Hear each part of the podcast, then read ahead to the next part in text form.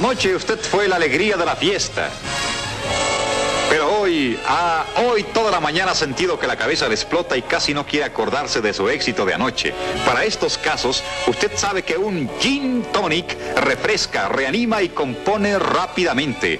Gin tonic, preparado con Quaina Canada Dry, lo dejará como nuevo. Escritores. I'm Terry Moore, and you're listening to Comic Case. Artistas. Hi, this is John Romita Jr., and you're listening to the Kamikaze Podcast. Hi, this is Mike Mignola, and you're listening to Kamikaze. Hi, this is Eric Powell, creator of The Goon, and you're listening to Kamikaze. Editoriales. Hi, this is J. Scott Campbell. You're listening to Kamikaze. Hi, this is Terry Dodson, and you're listening to the Kamikaze Podcast. Traductores. Hello, it's Kamikaze from Grant Morrison. This is Gary Frank, and you're listening to the Kamikaze Podcast. Coleccionistas. Hi, this is Frank Cho, and you're listening to Comic Kazi. This is John Bogdanov, and you're listening to the Kamikaze Podcast. Editores. Soy Giuseppe Camuncoli, state escuchando el podcast de Comicase. Fan chiquillos. Todos están en el podcast Comicase.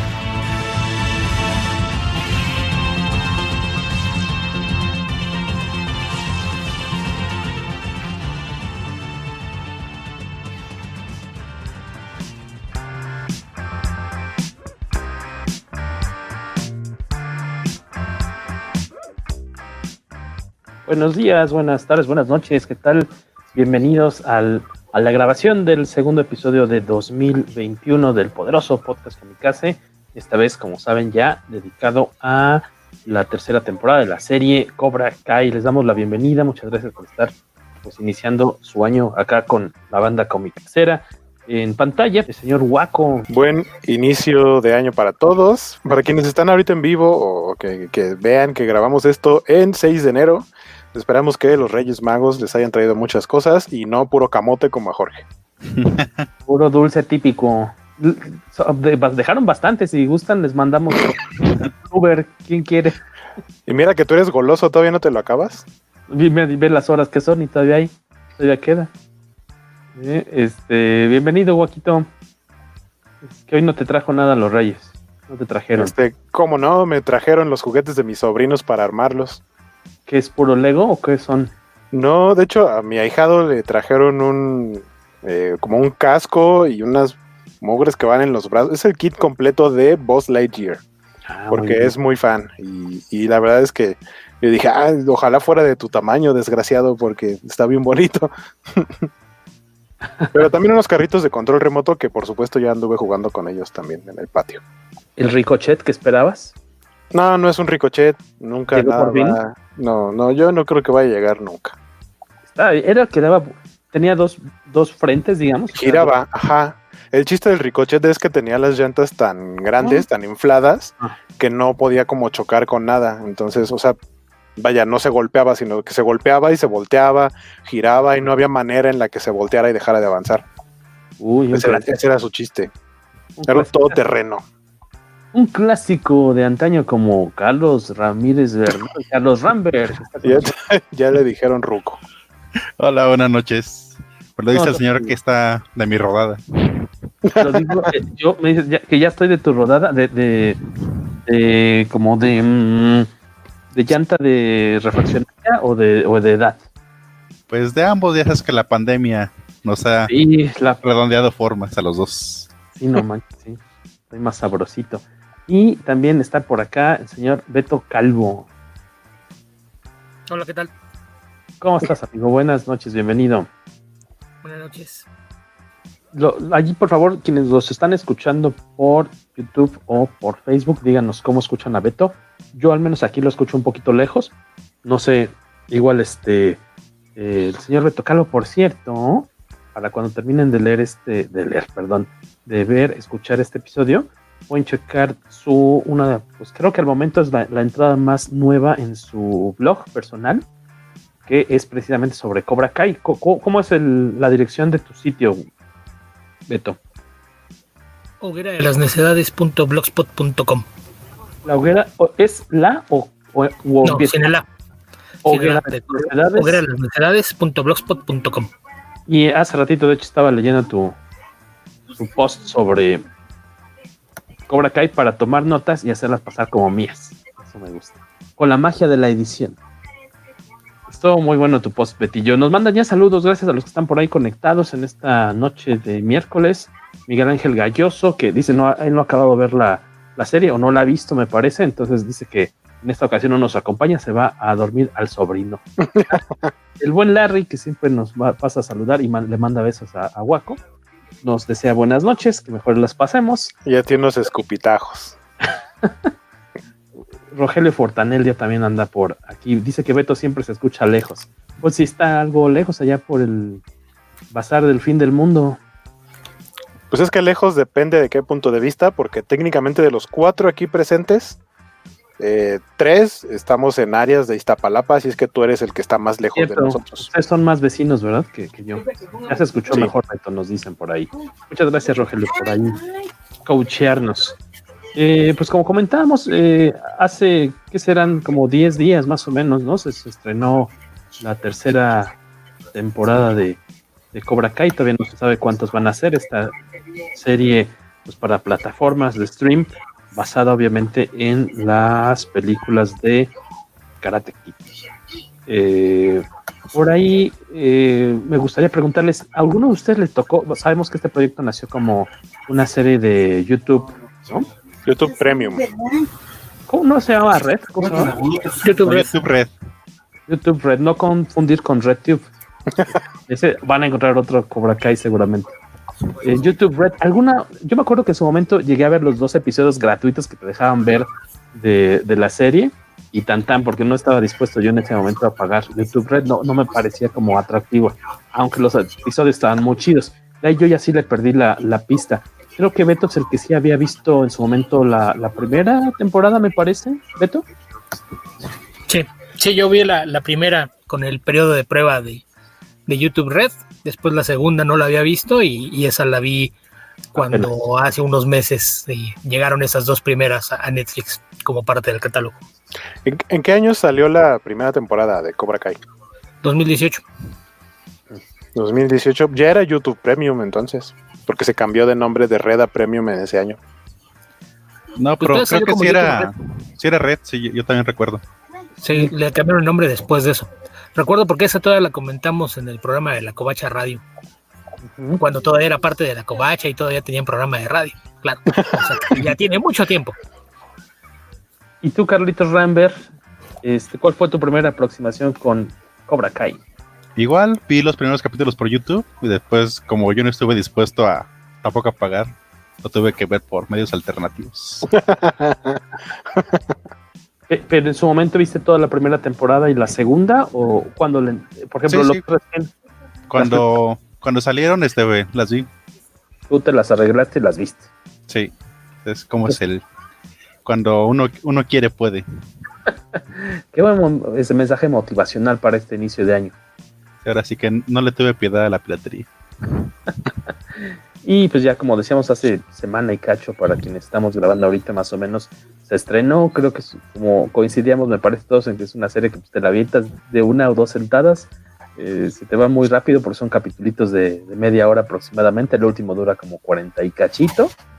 Este, en mi caso sí ha sido enviciante. Allá quienes nos están escuchando, pues díganos eh, de cuántas chupadas llegaron al ciclo, al ciclocentro de Cobra Kai, porque pues sí, es uno y te sigues con el otro capítulo y con el otro y con el otro.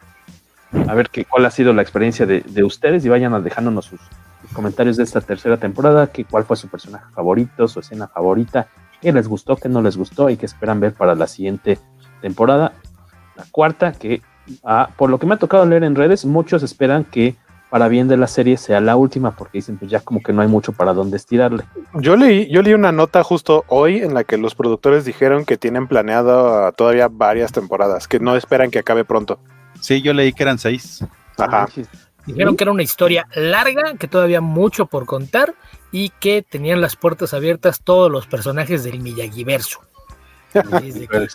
sí, no, aunque no curiosamente iba a perdón, digo, yo, aunque curiosamente iban a, iba a terminar en la temporada 3 antes de que yo la tomara Netflix. Netflix, sí.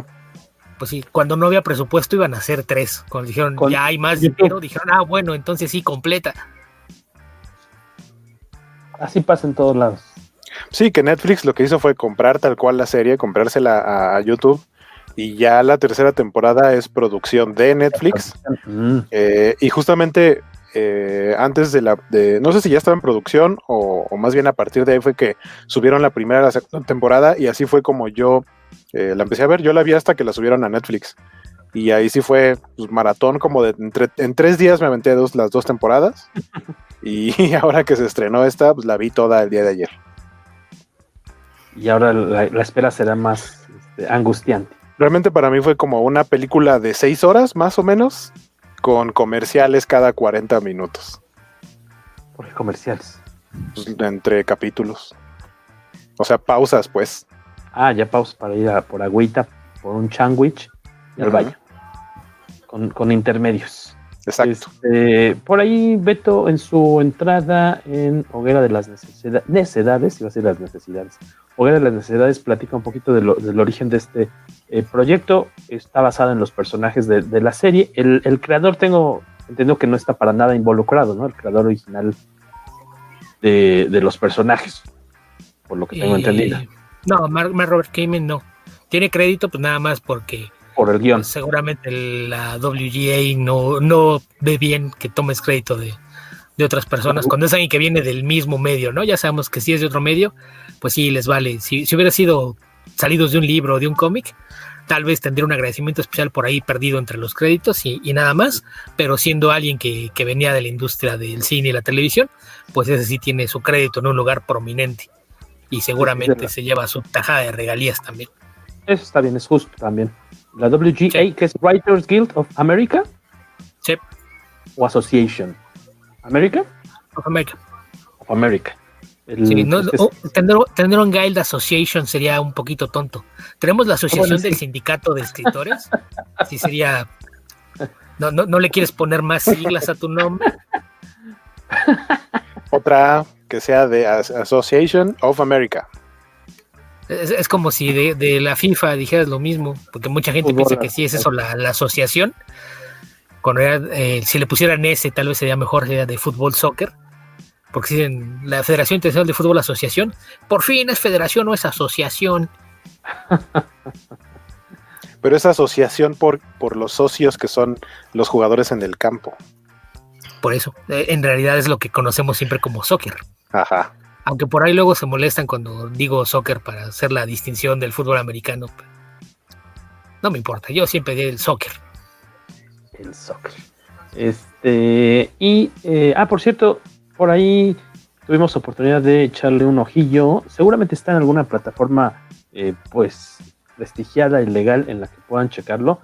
Si quieren clavarse un poquito más en, la historia de Cobra Kai, es- les recordamos que existe el cómic, que debe existir también en tomo, compilatorio de cuatro números de Cobra Kai, de Karate Kid Saga Continuous, que es de Johnny, Johnny Story, que son cuatro cuatro cómics de 24 páginas eh, que te platican, como nos decía Waco fuera del aire, la misma historia de Karate Kid, pero narrada desde el punto de vista de, Johnny Lawrence, eh, con algunas eh, escenas un poco distintas. El arte escrito, más bien el cómic es escrito por Denton Tipton, con colores de, de Luis Delgado, que se acordarán que lo estuvimos entrevistando hace unos tres meses sobre el trabajo de un colorista en IDW, él hizo el color, a mí me gustó bastante. Y el arte de que no sabíamos si era Kagan McLeod o Kagan McLeod. De todos modos es Kagan. Kagan McLeod. de- del clan McLeod, él es el encargado de, del arte, que también me latió. Es bastante sencillo, pero si quieren clavarse, pues se te va como agua, como los mismos capítulos de, de Cobra Kai, rapidísimo los comicitos. El final es un poco flojo, coincidíamos también aquí, como que a la última página no le echaron ganas en cuanto a la historia, pero lo demás no, no, es, no es despreciable, échenle un ojillo si quieren. Sinceramente, el trabajo de Luis levanta mucho ese cómic. Sí, además, no sé si este fue, lo buscaron así o es una feliz coincidencia de que el trazo del dibujante se parece mucho al de Lone Wolf and Cove. O sea, de que un trazo muy suelto. Como dibujaba Miller este, Daredevil, más o menos así es el trazo, si te, se Mm. fijan bien. Ah, ok, ok, ok. A mí me gusta mucho el color así como, que tiene una como pinta de acuarelita, no sé, como que se ve muy artístico, como dice Waco también creo que le ayuda mucho el color a, al trazo, que es muy, muy sencillo, ¿no? De repente hay hasta sí, eh, figuras que no están terminadas, pero pues el color es lo que les las levanta. Sí, también estoy de acuerdo, este, le ayuda mucho el color. Porque aparte sí me puse a revisar más arte del, de ese artista, digamos que tiene trabajos más logrados. Buen Kagan, McCloud. Oye, y este, eh, y como nos decía Luis en esa entrevista, pues el cómic de Cobra Kai, yo, yo no habría sabido que es su color si no habría leído los créditos, porque como... Es muy diferente. Ajá, como lo tenemos ubicado por Ghostbusters, que él mismo decía, pues es que ahí son puros efectos, ¿no? Pero, pero aparte también, o sea, depende, de, depende del estilo del dibujante. O sea, en Ghostbusters y trabajos similares, su estilo sí es mucho más de cómic cartoon. Y en este se tuvo que adaptar a algo que tenía una tendencia un poco más realista, entre comillas. A mí me recordaron las ilustraciones que venían en los misalitos de la iglesia. Como el tipo de color y de trazo. un poco para que se note quién iba a misa. Este, aunque ahora misa venga a, mí como mi premio, mi regalo que me trajeron los los, reyes. Reyes magos, pura misa. Chicha. Yo, soy de la idea de que al artista lo escogieron más por su currículum, porque probablemente su trabajo más conocido sea un cómic que se llama Infinite Kung Fu. Entonces, de haber dicho, este es ah, el bueno para ilustrar artes, artes marciales. Que Infinite, Kung Fu es un cómic muy divertido. Debe ¿De ser de hace 10 años. Y no recuerdo. Ya, ah. ya tiene mucho tiempo. Sí, sí. no, debe es una de las editoriales pequeñas, no sé, de Top Shelf o de Drone and Quadri. Me suena más a Top Shelf, pero no, no, no lo podría asegurar en este momento. Top, top Shelf. Ah, sí. Infinite Kung de Kagan McCloud, como bien dice Beto. Una de las mejores novelas gráficas del año, según Publishers Weekly, del año como de hace 10 años, porque no dice cuándo imprimieron esto, pero este del 2012 aparentemente, por ahí. Y 2011 salió el TP, entonces no sé si la serie salió ese mismo año, o sea, de 2010-2011, pero pues sí, tenía tal cual 10 años. Entonces podría ser esa una buena razón para que lo hayan invitado a...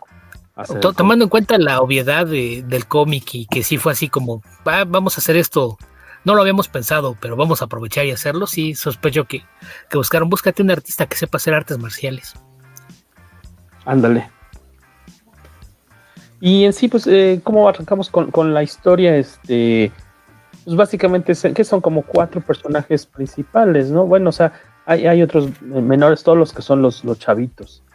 Eh, que, hay personajes que van y vienen, porque eh, antes de ver la serie leí algún comentario en internet, algún post en el que decía que el personaje, por ejemplo, de Aisha, que a mí se me hacía, a lo mejor no era protagónico, pero sí era relevante dentro de la historia, por su perfil, no iba a estar en esta temporada, pero como decía Beto, con las puertas abiertas a que regrese en algún momento, porque hay personajes que para esta temporada no regresan, como por ejemplo eh, Stingray, que era el don este nerd que termina siendo parte de Cobra Kai, el que, el que se amarra como cervezas en, en las manos en la fiesta. Él ya no regresa para esta temporada y solamente lo mencionan al principio, pero eso me gustó que los personajes que ya no regresan para esta temporada sí tienen un momento en el que explican brevemente, muy fácil y, con cierta razón, un buen motivo de por qué no van a estar ahí y que pueden regresar en algún momento. Que uno de los que regresa es la, la, chica super ultra fresa, mala onda, que al principio ve mal a todos los nerds, que igual no sale tanto, pero sí fue como de, ah, ya no me acordaba de esta chica, entonces es interesante su intervención. Y también regresa el primo tarado de Daniel, que a mí sí me caía bien. sí, es cierto, sí. Y por ejemplo, de lo de Aisha nada más menciona que se cambió de escuela. Ajá, que por lo que pasó por la pelea, los papás, los papás la cambiaron de escuela. y, eso, tiene. su casa. Exacto, tiene mucho sentido. Pero fíjate que lo, que están haciendo, yo creo que están pensando en qué personas van a ocupar para la historia de la temporada. Porque el papel de Aisha, cuando ves eh, lo que pasa entre los grupos de amigos, e, e, esta idea de que se habían peleado los, los que están en Miyagi-Do con los que estaban en Cobra Kai, y que parte del tema aquí es el que algunos de ellos vuelven a ser amigos y aprenden a colaborar, Aisha te hubiese hecho que fuera mucho menos dramático, porque Aisha tenía ese papel de puente durante toda la temporada anterior. Entonces no, no se hubiera sentido y tanto como una reacción a lo que estaba pasando. Claro. Si hubieras tenido ahí Aisha. Entonces, yo soy de idea de que más bien fue eso. Que es que no hay forma de que escribamos esto y funcione como queremos si la tenemos ahí ahí. Necesitamos hacerla a un lado para que funcione. Porque creo que están, están haciendo eso. Ya tienen tantos personajes que es como a ver cuáles nos sirven en este momento. Porque habían sacado en la segunda temporada, por ejemplo, eh, Kyler casi no aparece. Y aquí es de los nuevos reclutas de, de Chris. Que tiene mucho sentido cuando busca reclutas, lo primero, los primeros a los cuales son los bullies de la escuela. Entonces es algo que sirve a lo que querían hacer con esta temporada. Y, yo creo que eso es algo bastante inteligente. Vamos a buscar algún pretexto, los hacemos a un ladito. No necesariamente están fuera, porque si en algún momento hay forma de escribirlos dentro de la historia, pues los regresamos. En el caso de Aisha, ojalá, en mi caso, ojalá la devuelvan en la cuarta temporada. Porque era de mis personajes, este, no favoritos, pero creo que era de los interesantes, me, me, latía bastante. Eh, también, hablando también de, personajes como que eh, sacan un poquito de lado a un personaje que yo creo que no sé si incluso a lo mejor se arrepintieron de haberlo escrito porque en las primeras temporadas o por lo menos en la primera servía como para gags, pero después vieron que no tenía mucho sentido que estuviera ahí. Es el hijo de Daniel, porque el hijo de Daniel sale en un en esa temporada sale como en dos escenas solamente en una para burlarse de su hermana, que por cierto, aparte el niño, si no me equivoco, bajó un buen de peso. Cabrón. Se, ve súper diferente. Y de pronto es como de, ah, sí, lo mandamos con la abuela. Y ya. Y hay una, es la única escena, ¿eh? Hay una, hay una escena. No en otra. Lo mencionan dos o tres veces, pero según yo es la única vez que sale. que se ve que viene de la práctica de fútbol porque todavía trae el, short y los guantes de, portero y se está burlando de la hermana. Pero fuera de eso creo que no, no aparece para nada en toda la temporada. Y, hay una escena en la que, porque a, Sam, la hija de Daniel, le está empezando a dar como ataques de ansiedad, pánico, este, ya con cuestiones físicas, algo más grave, este, que solamente sentir miedo. Y en algún momento eh, la mamá le dice, ay, perdón, es que hemos estado tan al pendiente de, este, del negocio que no te hemos puesto atención a ti. Y yo, y el otro niño, así, pero nada. O sea, ya mejor por eso en algún momento dicen, ah, lo mandamos con la abuela y que se friegue la abuela y ya. A lo, mejor lo que pasa es que a los escritores les cayó el 20 de... La, única cosa que yo me quejé cuando comenté las primeras dos temporadas en, mi blog, la, única parte que me hace ruido es que todos hayan tenido hijos ya tan grandes. Porque como te dan fechas, y sabes que la primera película es del 84, te dicen después el año que el torneo fue en el 84 y fue el último año que participó Johnny. Eso quiere decir que un año después, en el 85, Johnny ya tenía 18 más y no podía participar. Sabemos que Daniel participó ese año porque fue campeón dos veces. Entonces, eso quiere decir que Daniel es un año menor que Johnny. Tenían en ese entonces 16 y 17 en la primera película, y 17 y 18 para la segunda. Entonces, si trasladas las cuentas al presente de la primera temporada, tienen 50 y 51 años y tienen hijos de 16 años ninguno de ellos tuvo hijos antes de los 35. No. Lo cual, que uno de ellos tuviera hijos a esa edad, sin haber tenido hijos antes, te lo creo. Sobre todo yo Y en esta temporada, cuando el spoiler aparece Ali, Ali tiene un hijo de la misma edad. Ella tampoco tuvo hijos antes de los 35. Entonces creo que les cayó el 20 y fue, no, pues, ¿sabes qué? Es que si, si tuvieron a Sam a los 35, entonces ya iban para los 40 cuando tuvieron al hijito, entonces mejor no se dé cuenta como que está por ahí a un lado. Esperemos que no haya un mexicano ocioso que esté haciendo cuentas y nos caiga en el juego. en, el, caso de Ali, a mí no me, o sea, no recuerdo si menciona, porque dice que tiene dos hijos, pero a mí me suena... Ah, el mayor o el menor. el mayor. El mayor es el, 17, y, la, chavita es este, la rebelde es más chica. Ajá. Yo la hubiera escrito al revés, yo hubiera puesto que, que el mayor tiene 17 y la Punk tiene 14. Changos. Sí, hay como que las edades este, de los hijos. Yo entendería que así como Johnny pues practicaba el camino del puño, a lo mejor también practicaba el coitus interruptus, porque tuvo hijos hasta los 36 años, pero en el caso de de esta Elizabeth Shue y de Daniel Sam. en el caso de Elizabeth Shue, sabemos que las mujeres, particularmente generaciones atrás, la idea del reloj biológico era algo que las aterraba. Entonces, que ella tuviera hijos tan grande no tiene mucho sentido. Y Johnny, que es la persona más irresponsable y descuidada del planeta, el hijo lo tuvo por accidente, pero hasta los treinta y tantos, después de años de una vida disipada, y en ese momento todavía lo tomó por sorpresa. O sea, había estado jugando a la ruleta rusa durante dos décadas y no se había dado cuenta. Y le había ido re bien. Sí, la, había librado. Dos, dos décadas jugando ruleta rusa y la había librado. Entonces, yo soy de la idea de que el, proyecto de esto debe haber sido bastante más viejo y ya tenían una noción de lo que querían hacer con la serie, pero fue hasta que primero eh, Will Smith le podía cumplir el caprichito a su hijo de convertirlo en estrella de cine y, las cosas salían mal para que quedara otra vez libre la franquicia y pudieran hacer algo con ella. Pero yo soy de la idea que ese es el problema, que seguramente esto lo planearon hace unos 10 años y en lugar de meterle más mano a la historia para tratar de justificarla, decían, ah, tú aviéntalo así, la gente no se va a dar cuenta. que por fortuna logran un, balance entre eh, nostalgia, fanservice, humor y drama, que te entretiene lo bastante como para que no estés pensando en esos detallitos.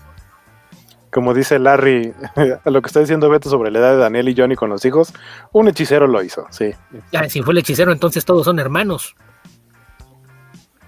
Oye, guacala, qué rico. Oye, este, lo que sí agradezco yo también es que el hijo de Daniel San ya no aparezca más que en esa escena porque es la chafísima ese personaje. No, no sé cómo se les cayó el 20 de que no servía para nada desde la primera temporada. En la primera temporada sale como tres veces, ¿no? Siempre hay de estorbo.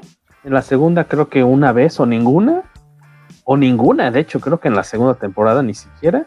Es que como que, o sea, como que entiendes, en ese tipo de dinámicas y de historias, entiendes que existe el hermanito jodón, que es el papel que cumple. Pero. Pero, pero tienes que, o sea, tienes que escribirle algo más para que como que encaje en la historia, porque si no es algo que puedes quitar sin problemas. Es como la niñita de Stranger Things, la niñita, la negrita. Ah, ah más o menos. La metiche, la tosa odiosa. Pero ella le escribieron una historia y una. Ajá, le pasa algo, ¿no? Ajá y el hermanito de, el hermanito de Sam no. Y aparte hasta parece que cambiaron de actor porque como dices es otro, ¿no? Ya flaco, así pues estaba bien sí, es el mismo, pero empezó a dar el estirón. Sí, sí, sí. Que, es algo que pasa. Eh, estaba viendo apenas el, fin de semana, me, topé con fotos de, la niñita que hace a Diana en Wonder Woman cuando está en, Temisquira.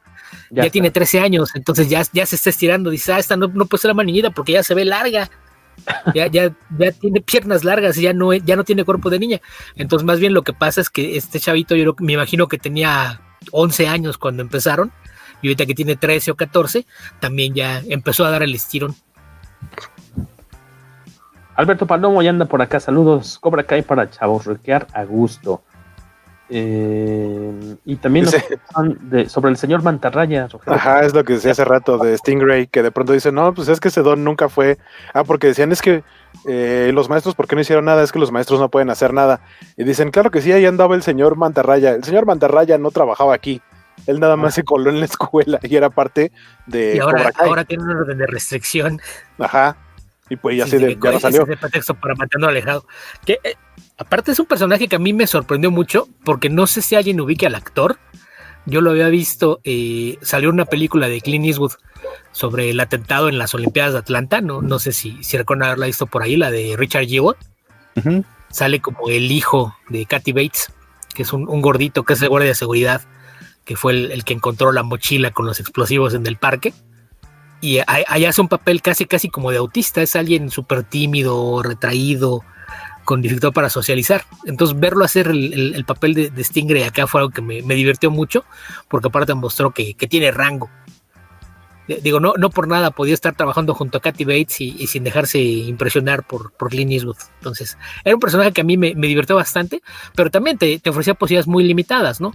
Porque sobre todo en esta temporada, con, lo que quiere hacer Chris con Cobra Kai, lo hubiera expulsado. Hubiera sido uno de los que sacara del equipo. El primerito. Y, no, no parece que tuviera el perfil como para ser de los que se fuera a refugiar ni con Johnny ni con Daniel. Claro. De hecho, ahorita que dice Beto de este actor, de Paul Walter Hauser, ¿no es cierto? Sí. Ese es el, nombre del personaje. No, sí es el nombre del actor. No, Esta, la cinta de Richard Jewell, ya me la marqué. El caso de Richard Jewell está en HBO, para que lo tengan. Eh, es de los estrenos de este fin de año, para que se la puedan echar. Y como decía Beto, es dirigida por Clint Eastwood, entonces debe estar bastante chida. Yo recuerdo haber visto el trailer. Lo que no recuerdo es que en México se haya estrenado, porque dice eh, eh, que se estrenaba el 13 de diciembre. Lo que no recuerdo si fue del 2019 o del 2020.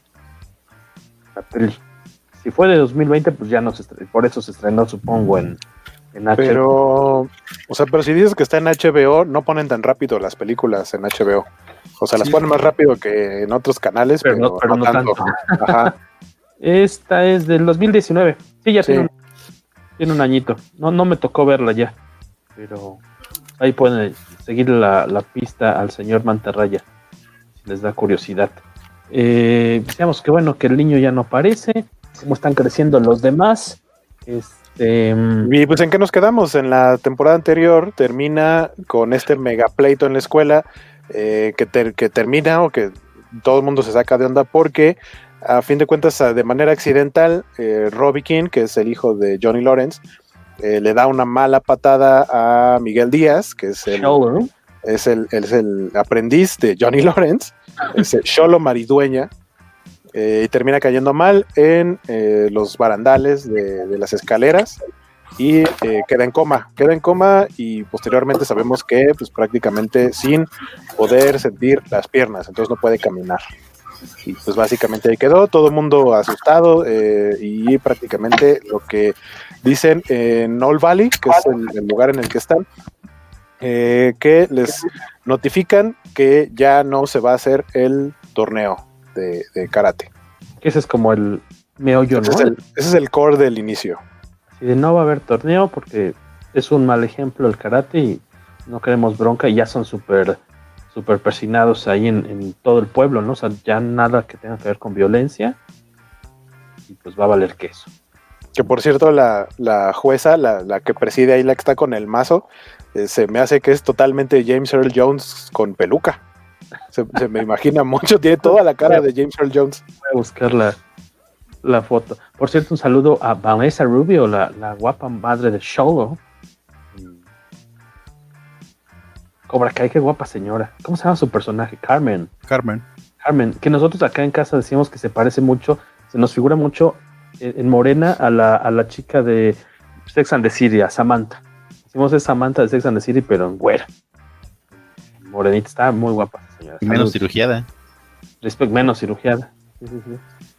Este, y tal cual, pues es esta cuestión de que no va a haber torneo y pues van a tener que, en cierta forma, pues unen fuerzas, digamos, ¿no? Para tratar de defender al, a la disciplina y su importancia como, como una cuestión de, de vínculo, ¿no? Ahí en, en, en, el poblado y finalmente pues les dan permiso de que se vaya a realizar el torneo, que es lo que vamos a ver en la siguiente temporada, ¿no? Sí, el torneo. Al, al, inicio de esta también lo que, lo que queda como establecido entre el final de la anterior y este, el principio de esta es que Miyagi-Do cierra eh, y Johnny deja de estar en Cobra Kai. Cobra Kai se queda eh, nada más bajo el mando de, de John Chris, que es pues, prácticamente como darle pistolas a los niños o algo así y, y lavarles el cerebro. Pero eso también me gustó mucho, que aquí te dan como la historia de John Chris, porque pues sí entiendes que existe gente mala por naturaleza, pero cuando él desde las películas te lo presentan como un excombatiente de Vietnam, pues sabemos que hay mucha gente que quedó tocadiscos, mal plan de, muchas guerras, pero así específicamente Vietnam, sabemos que han hecho muchas representaciones para dar a entender que muchos personajes este, están completamente zafados por lo que vivieron allá. Y me gustó mucho que platicaran eso. Eh, pues básicamente es su, su paso al lado oscuro porque al principio te dicen que era un chico bueno, un chavo buena sí. onda, y hasta novia buena onda tenía y todo, o sea, estaba muy lindo el asunto, pero pues ahí tiene su, su momento de enfrentamiento con, con, su Darth Sidious o algo así, y, y, termina yéndose al lado oscuro y termina totalmente deschavetado. Me gustó todo eso, todo eso, que le metieron de trasfondo de, de, este personaje, que, que de hecho yo creí que primero era el bully que está en la cafetería y no, resulta que es el mesero. Sí, está, está, esa escena está hecha con esa intención, pero uh -huh. cuando, cuando empieza, cuando, cuando avienta el panfleto de la milicia, dije, ese no es, ese no es John Chris. Sí, aparte regresando al cómic, ahí también tienes este una escena, uh -huh. una escenita donde te dice que se va al servicio militar y te dice que algo le pasó a la chica. Pero ya ¿Sí? en cambio me gustó este que aquí en la serie se lo desarrollaran. Digamos, fue una buena sorpresa porque primero vi la serie y después leí el cómic. Exacto, son una paginita lo mucho, ¿no? De esa historia previa de Chris. Sí, creo que ni una página. Tiene una, son como tres viñetas, ¿no? Algo así. Ajá. tiene un año que publicó. Ah, es del 2019, el cómic. Al final del 2019, principios de 2020. Sí, después, sí, de hecho, algo, algo, sabía el escritor. Algo sabía que el escritor ya de, del cómic. Generalmente, para esos tie-ins al escritor le pasan la Biblia y le dan los guiones. Incluso muchas veces por eso los cómics de tie traen cosas que no aparecen en la serie. Porque a veces ellos ven material previo al que se usa para filmar. Saludos de, a Víctor Bonfil, dice, nos van a saludar en este inicio de año. Saludo de hombres herramienta para ti. Tarde pero sin sueño. Gracias, Víctor. Y también Palomo dice, Alberto Palomo, que los Cobra Kai son los panchitos y los Miyagi Do son los chidos. Por cierto, hay un, una amiga de la universidad. Eh, chequen ahí, está en, redes, busquen eh, en Facebook, busquen Sin Tantos Panchos, que de hecho es un documental sobre los panchitos. Pensé, pensé, que nos ibas a mandar a buscar el perfil de una amiga tuya de la universidad y yo, ¿what? No, no, no. no. We don't do that. Le, entró, le entró el aire retro, ya iba ahorita a ponerse. Ah, vamos a darle like a sus fotos. Para ver qué le gusta. Y, sí, pero pues me gustaron sus fotos. Hacer fotos en lo mismo. Sin tantos panchos, búsquenlo ahí en, redes. Y Rogelio Fortanel dice que le parece a él que la cuarta temporada solo veremos la preparación para el torneo y hasta la quinta temporada si se va a seis temporadas como decía. O sea, dice que la, la quinta temporada será el torneo, según sus cálculos. No creo. Por cómo está armada la, eh, Sería como las películas. Tendrías una de intermedio. Entonces ya tuviste la, preparación, aquí te hablan del torneo, queda como un pendiente. Y la alianza, de hecho, es de cara al torneo, pensando que va a ser Cobra Kai contra todos los demás. Así es de que yo creo que la cuarta temporada va a ser tal cual, la preparación para el torneo. Tengo entendido, o sea, en la cuarta temporada también vamos a ver el nuevo eh, dojo que conforman Daniel con, con Johnny, ¿no? O sea, porque hay una junta de los alumnos, dicen, ah, no nos hemos puesto, o ya nos pusimos de acuerdo en el nombre, pero nos falta como el logo, algo así dicen, como que todavía no lo aterriza bien, pero nunca dicen cómo se va a llamar. No, pero eso es, de los planes que están haciendo los chavos, no tiene nada ah, que ver. ¿Tú crees que no les van a hacer? O sea, ¿tú crees que todos los chicos van a estarse entrenando tal cual con Miyagi y Do? O sea, los queremos al final. Sí, es más probable que sí. No es una, un, nuevo, un nuevo nada además lo diga el Fang, es un gag tan, de momento. La, clase te, vuelve a poner de manifiesto y que Johnny pudo haber sido rico en su juventud, pero es alguien completamente ignorante, tal cual es, lo que a veces llamamos de forma despectiva white trash. Cuando el, cuando el nerd de lentes le cuando dice, ¿qué clase de animal es el que puede matar a una serpiente? Y dice, ¿una mangosta? Estoy hablando de animales de verdad. Ajá, un animal que exista. Entonces sí, ahí te pone a ver de manifiesto que tan ignorante es, ¿no? El, no saber eh, realmente lo, que implica una mangosta, ¿no? No, no pensar en como un animal real. Entonces, era un chiste que, que de momento estuvo bien, porque aparte el logo también es ridículo, esa, esa águila vampiro, sí, sí es algo que era un chiste, y si lo extiendes, eh, generalmente terminas por matarlo. Así es de que yo agradezco que haya sido un chiste momentáneo. Espero que no, no haya más al respecto. Y a fin de cuentas creo que lo del nombre va a ser lo de menos. Que las, que las, eh, la manera en la que extienden un poquito el chiste porque vuelve a mencionar el nombre de su dojo, creo que en la fiesta de Navidad. Eh, si esperaba eso, eh, fue, me gusta mucho en la dirección, por lo menos en ese momento, porque cuando él menciona el nombre de su dojo, la cámara va inmediatamente en un corte muy rápido a Daniel y Daniel esa cara como de, ¿what? Y ya, y regresamos a Johnny. Ese tipo de detallitos me gustaban mucho de la dirección. Y ya, o sea, también igual que, que Beto, creo que ya es un chiste muerto. O sea, seguramente lo van a mencionar al principio como un, ya le explicamos a Johnny que las águilas no tienen colmillos y está de acuerdo en que no vamos a hacer este, no vamos a usar su logo y su nombre y vamos a hacer Miyagi todo y ya. Y ya le explicamos también que las mangostas sí existen. Ajá. Saludos a todos. Recomienda la reseña del maestro Beto Calvo en su blog. Gracias. Y tal cual eh, lo que se menciona, ¿no? Que, qué personajes de otras películas de Karate Kid podrían regresar o van a regresar ya, tal cual eh, van a hacer su aparición en la cuarta temporada, dice Palomo. Y también Rogelio Fontana. Parte del origen de, de, de, Chris, parece que también fue el origen de, de Terry Silver, ¿no? Exacto, sí. Yo, pero, yo, pero, yo sí, pero si va a regresar Terry Silver, como decía, como decía Cacha en su Twitter, que en Miyagi traigan a Julie Pierce. Esa sí es para la quinta temporada. Ah, puede ser. Traen ahorita para que sigan siendo dos en seis contra dos en seis. Claro. Entonces tendría más sentido que sí la puedes traer, pero probablemente no en esta temporada. Yo, yo recuerdo muy poco de Karate Kid. ¿Cómo yo, se llama? Decir, Karate Kid 3, yo no la recuerdo. Esa no la vi en el cine. Sé que la vi en televisión nada. y tengo dudas de haberla visto completa porque no me acuerdo de casi nada. Yo casi no me acuerdo de la No 3, sé si la terminé de ver, pero me, me, acuerdo que el villano era ridículo, ¿no? Su plan era que iba a ser el, el nuevo sensei de, de, Daniel, de, Daniel, pero lo iba a entrenar tan fuerte que lo iba a dejar molido y, y en condiciones de no pelear en el torneo, ¿no? Algo así era el, el plan. Uh -huh. Y tenía esta no, frase no. estúpida que le gritaba, ¡despierta y huele el café! No, pero este, no, este, si iba a luchar en el torneo, pero aparte en el torneo le iba a humillar, trayendo a, esta, a otro, este, otro peleador aún más fuerte para que lo humille ahí. Sí, me acuerdo que era un plan ridículo. La, la, verdad es que sí, hasta que vi la foto dije, ah, es el villano de la 3. ¿Quién era? ¿Cuáles han sido sus partes favoritas de esta tercera temporada, Cachita? ¿Qué es lo que más te gustó? Me gustó mucho el viaje a Kinagua.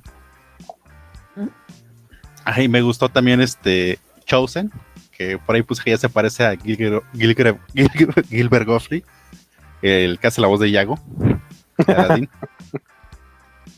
Pero porque, porque, también tiene una rivalidad, este, creo, creo, que aún más fuerte que la que tiene con Johnny, incluso esta vez era mortal.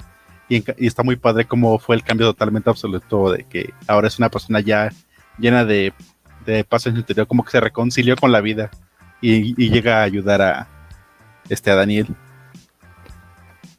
Aunque también se me hizo muy Deus Ex Máquina que cómo resolvió su problema con su este, problema con financiero. La, ajá, con la automotriz.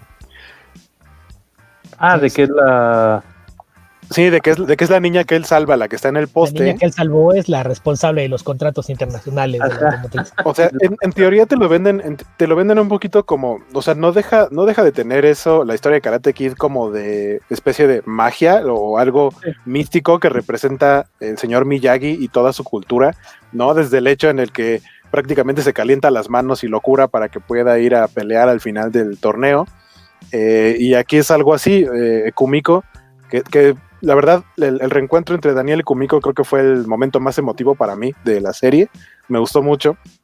Y, pero en el momento en el que ella le dice que cuando tú das algo bueno, eh, algo mm. bueno te tiene que regresar, siento que es esa misma como de, ah, vamos a meter otro elemento mágico que va a salvar esta historia eh, en paralelo que tiene Daniel, que es resolver lo de su, lo de su franquicia, lo de su, su trabajo para que ya se pueda dedicar enteramente a la historia principal para nosotros, que es el desarrollo de, de, del karate y los chavitos.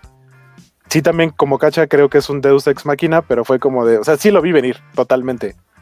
Cuando, cuando le lleva ahí a la otra chica. De hecho, desde antes, cuando, cuando vi que viaja a, a, Japón y, y, platica con ellos y, y no le funciona, o sea, la escena es tan rápida que es como de, o sea, él tiene cara como de que ya se dio por vencido y que va a vacacionar para aprovechar el viaje, pero como que sabe que ya está así, ya lo perdió todo, y, que de pronto así la magia le regresó la vida en más de un sentido. Pues está, está bonito, pero también creo que es como de... Es que yo creo que es algo que hace muy bien la serie. Eh, al día que hablábamos de Wonder Woman, decíamos que parecía película de los 80 porque la, uh -huh. la, trama se sostenía con pincitas, ¿no? Y creo que hay muchos elementos aquí, sobre todo cuando están lidiando con los adultos, que creo que recurren muy poquito a, a tratar de justificarlo, ¿no? Lo asumen como que es parte de, de, una historia de los 80 y de algunas cosas se mofan y otras las integran, pero sin darles demasiadas explicaciones. No, no hacen nada por, por tratar de actualizar la historia en cambio, con los adolescentes, creo que sí han hecho un, un, manejo muy distinto. Entonces, la serie te deja ver un poquito hasta el contraste de cómo lidias con las historias. Porque es muy distinto el drama que ves en, en la relación de adultos, que a fin de cuentas se reduce a. Son dos tipos que a los 50 años no han logrado madurar lo suficiente para dejar atrás sus rencillas de adolescencia. A eso se resume. Y en cambio ves los problemas que tienen los adolescentes y creo que sí están lidiando con muchos más tonos de, grises, le están dando mucho más matices. Eh, la, idea de, los traumas, porque también creo que la, serie juega, mucho con esos paralelos. Eh, piensa en el trauma que, le queda a Sam después de esa pelea en la escuela y el pánico que le tiene a solo pensar en Tori. Y tú estás pensando ya en Tori después del final de, de la segunda temporada, como esta bully que es la mala de Malolandia, y de repente en esta historia, al mismo tiempo que están poniendo el origen de Chris, te ponen el trasfondo de qué hay detrás de, la furia que tiene Tori. O sea, Tori es alguien que e, ella sí siente que la vida la ha estado golpeando todo el tiempo y es hora de que ella pegue primero y pegue más fuerte. Entonces te justifica el personaje, lo que le da una serie de matices mucho más profundos a, a, cómo lidias con esto. Y no solo te lo marca como diferencias generacionales, sino también como ahora cuando escribes personajes se hace así. Estos personajes son producto de su época y ahorita no los vamos a arreglar, vamos a dejarlos así, pero presentar esta, esta dicotomía, que vamos a, mostrar el balance, cómo es un drama construido alrededor de los personajes ahora y cómo se hacía un drama hace 40 años.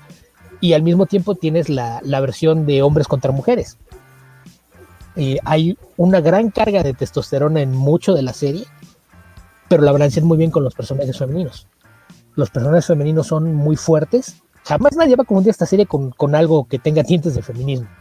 Pero cuando ves la forma en la que lidian con el personaje de la esposa de Dani, eh, eh, este tema de, lo que hicieron esta temporada con, Samantha y Tori, lo que hacen con la, aparición de Ali, que no, no, es demasiado tiempo, pero todo lo que hace tiene un peso sobre la historia.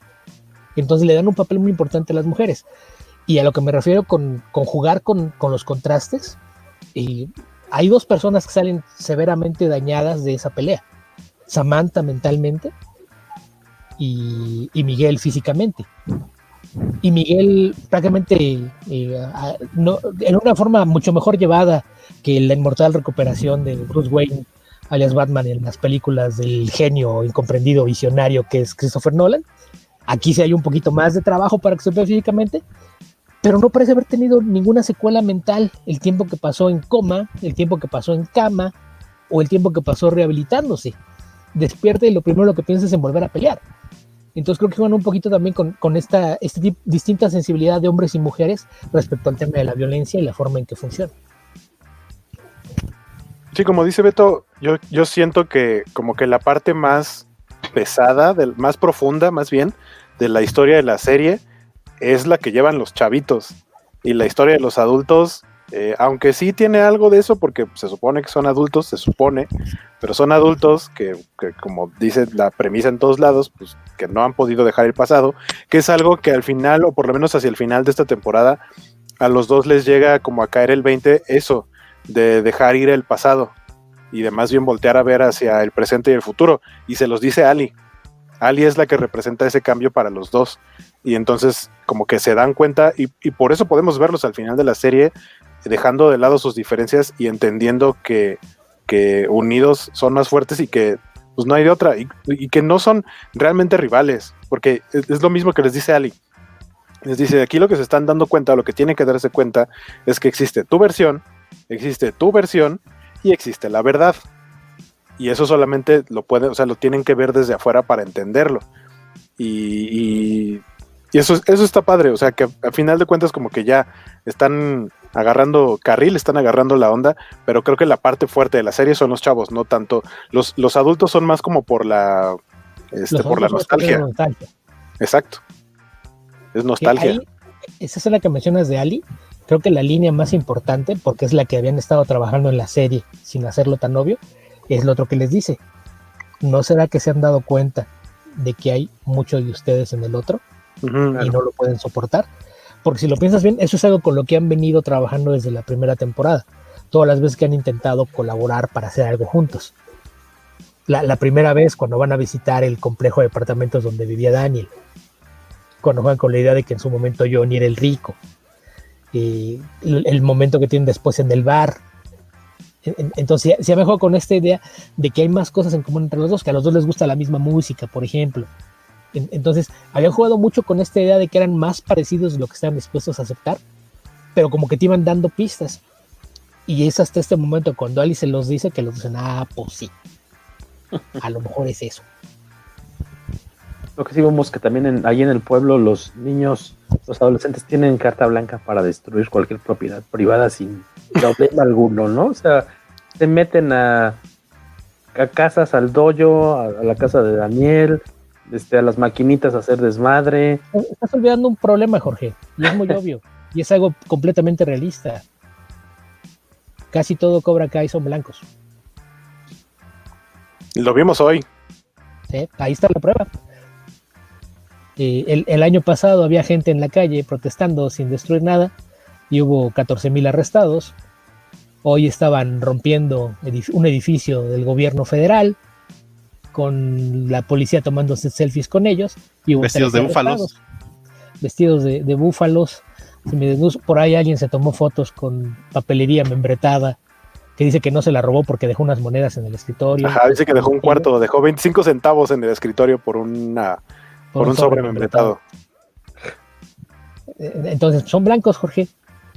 Pueden hacer lo Kyler que quieran. Acaba de, Kyler acaba de llegar, entonces lo, lo, están contando como blanco honorario. Pero el resto de Cobra Kai son blancos. Así es. Creo. Que, pues sí, tienen, tienen, permiso para hacer vandalismo sin que se considere como tal. Creo son, que también con, eh. La, la, manera en la que tratan también como de justificar eso, en la pelea que tienen en el, en el pues, parque este, en el golf and stuff, eh, lo que mencionan, la palabra clave ahí es abandonado, porque dicen que en ese lugar que es como el, pues, ¿cómo se llama? Como un, no es un gocha, porque es este laser tag o algo así. Mm, dicen que específicamente eso está abandonado, entonces pues no había nadie buscando ahí ni nada, y si destruyen algo no va a pasar nada. Creo que también ese es el, propiedad el, privada no se persigue de oficio, tiene que haber una. Exacto. Entonces, si, si, el parque está abandonado, el dueño tal vez no sabe que lo destruyeron y aunque sepa tal vez no le importa. Entonces si no presenta una queja, no hay eh, nada que perseguir. En el caso de la escuela sí hace escándalo porque la escuela sí, sí toma medidas y demás. Y porque Pero, hay más gente. Si se, pelean, ajá, si se pelean en sus casas o alguno de ellos vaya salta al otro, por ejemplo, que eh, en, en, este caso al final la en la casa de la familia Laruso, si los Laruso no presentan una queja, no va a pasar nada. Y probablemente no la presentan después de lo que pasó con el intento de, del orden de restricción contra Chris. Han decidido que no tiene caso perder el tiempo porque eso no va a servir de nada. Que eso de la, orden de restricción, siento que la serie está plagada de, o sea, es una fórmula que funciona para hacerte sentir como de, ah, maldito desgraciado. Eh, la, la fórmula de eh, el, el, peor momento para que alguno de los personajes clave vea algo. Y creo que el principal ejemplo de eso es Robbie. Porque a Robbie todo, todo le pasa en el momento menos apropiado. Siempre llega cuando ve a, la que se supone que es su chica, ya regresando con, con el ex. Eh, justo el día que por fin dice, bueno, va a venir mi papá, lo voy a ver para platicar con él. El papá dice, no, es que me voy a quedar a rezar para que Miguel se ponga bien.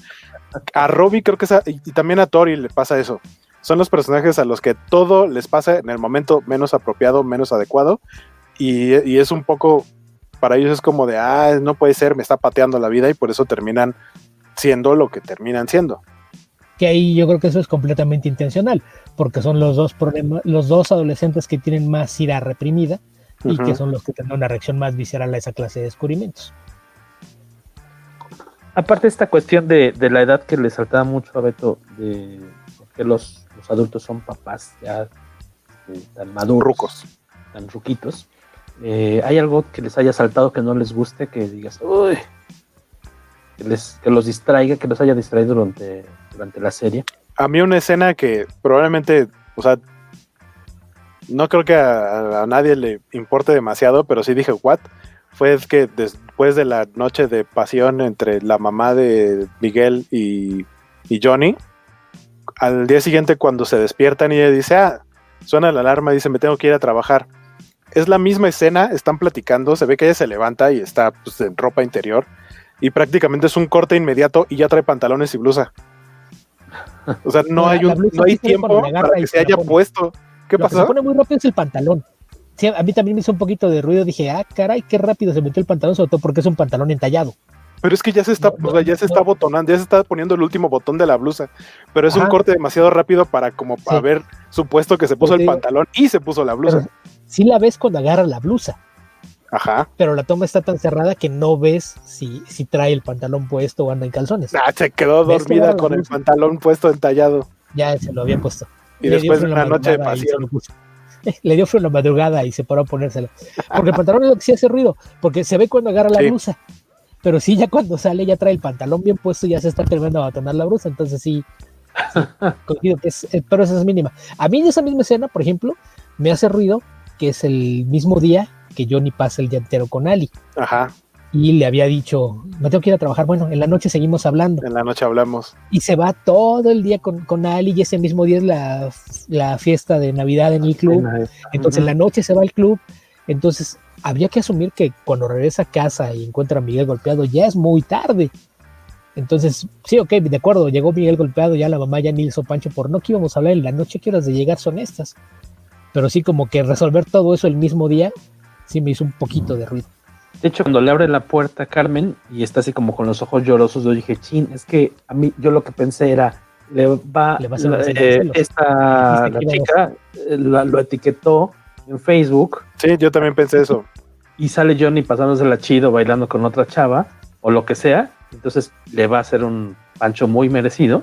De, oye, ¿qué onda, güey? Pues acabamos de acá. Sin, em, sin embargo, lo que me gustó, o sea, creo que una buena manera de resolver, o sea, de. Porque no, o sea, ah, lo, que tú querías era ver carne. Guaco quería ver carne, dice Pues así que digamos mucha, o sea, es una mujer espigada, pero se ve, creo, lo que se tiene que ver, o sea, es una serie para chavitos y, y ya y no tan chavitos. Este, pero, pero no por eso, no, no por las razones diferentes, por razones diferentes, pues. O sea, no tan chavitos más por nostalgia que porque sea para adultos. Eh, decía que lo que me gustó cómo resolvieron eso, eh, que no se hiciera un pancho más grande, fue que eh, la esposa de Daniel este, le platica, no vemos eso a cuadro, pero se ve que se la pasa muy bien con Ali y, dice así que Ali le dice a Johnny, platícame sobre esa chica con la que has estado saliendo y es como, ahí Johnny hace cara como de, ah, ya te dijeron, entonces ya no te voy a dar beso, ni de despedida, nada más pues como de, ok, cuates, aunque ya estés divorciada. Y, o sea, ahí fue como de, ah, ok, o sea, se van como a aportar chido, fue como de, estuvimos a punto de, pero no va a pasar nada porque justamente es de dar la lección de dejar ir el pasado, porque es lo que Johnny estuvo haciendo desde el final de la temporada anterior y casi toda esta, viendo qué onda con Ali, cuando ya había empezado a ver como que le gustaba Carmen. Y, ahora ya como que le dice, sí, mira, tú ya estás viendo qué onda con alguien, ve hacia el futuro, ve hacia adelante, no, no voltees a ver algo que ya tuvimos, que fuimos muy jóvenes, fuimos tontos y pues ya nos volvimos a ver y pues va y cada quien su camino. Entonces creo que eso fue una buena manera de resolverlo y en una frase muy, muy pequeña. Saludos a los a la banda de motociclistas que tiene Beto. A los ángeles del infierno. Que si es una Vespa con spoilers, porque es lo que les gusta correr aquí. Ah, si, esa cosa, si esa cosa corriera como suena, ya habías atravesado la unidad entera, desgraciado. Se, dirigen a una fiesta en la playa a visitar a su exnovia. Algo que te haya hecho ruido a ti, eh, Cacha. La redención de Hawk, como que no la vi muy, muy natural. Ah, sí, sí, sí. ¿La redención de quién? De Hawk. Porque toda ah. la segunda temporada, como que te llevaron a todo su viaje oscuro y, la tercera continuaba, continuaba siendo un desgraciado. Y yo más bien veía a lo largo de los capítulos que lo que temía era que fuera reemplazado como el número uno del dojo. No como que, no como que estuviera metiendo a puro gañan este aquí con los Cobra Kai. Y de repente, y hasta le termina rompiéndole el brazo a, su mejor amigo Dimitri. Y ahora en cambio lo ve que lo, están golpeando y como que, ah, ya me arrepentí de ser malo, ahora seré bueno y te ayudaré. que, o sea, en, yo, la escena en la que le rompe el brazo, eh, al final sí se queda como que hice. Ajá. y en el momento en el que reclutan a los bullies, sobre todo su bully, este... es cuando cae en cuenta de que se acaba de convertir en uno. Exacto. Sí, entonces yo creo que más bien el arco está muy comprimido, pero sí hay arco. Sí, sí, sí, hay un poquito, sí. Y hay varios momentos, porque no es uno, hay varios momentos en los que él empieza como que mira hacia abajo y dice, ¿qué estoy haciendo?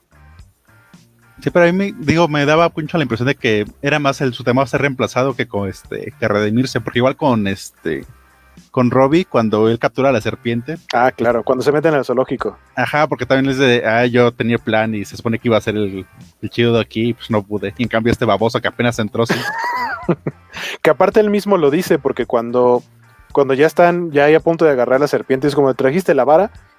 Ay, no, no traje la vara. Y él dice, ¿cómo voy a meter mi mano ahí? Y de pronto sale el nuevo. Así de, pues yo la agarré, ¿cuál es el problema? Y así de, ah, fui, fui un, este, fui, fui demasiado tonto, no pude agarrarla. Debe haberla agarrado, no soy tan fuerte como él. Sí, cuando estuve en prisión agarré cosas similares. y más resbalosas. Sí, pero es que creo que puede, pueden estar conviviendo las dos cosas. Puede ser que tiene celos, tiene este miedo a ser reemplazado como el bully número uno, y también le va cayendo el 20 de, de, que está tratando de ser más bully que los demás para ser el bully número uno, y a lo mejor no, no le gusta. Y está pensando en todo eso, y cuando ve que a, aparte es el mismo brazo el que le van a, a romper a Dimitri, dice, no, ya estuvo, no, no, no quiero seguir con esto. Entonces yo, yo creo que sí, la, la, cosa es que está muy comprimido el, el arco de redención, pero creo que uh -huh. sí, sí está marcado.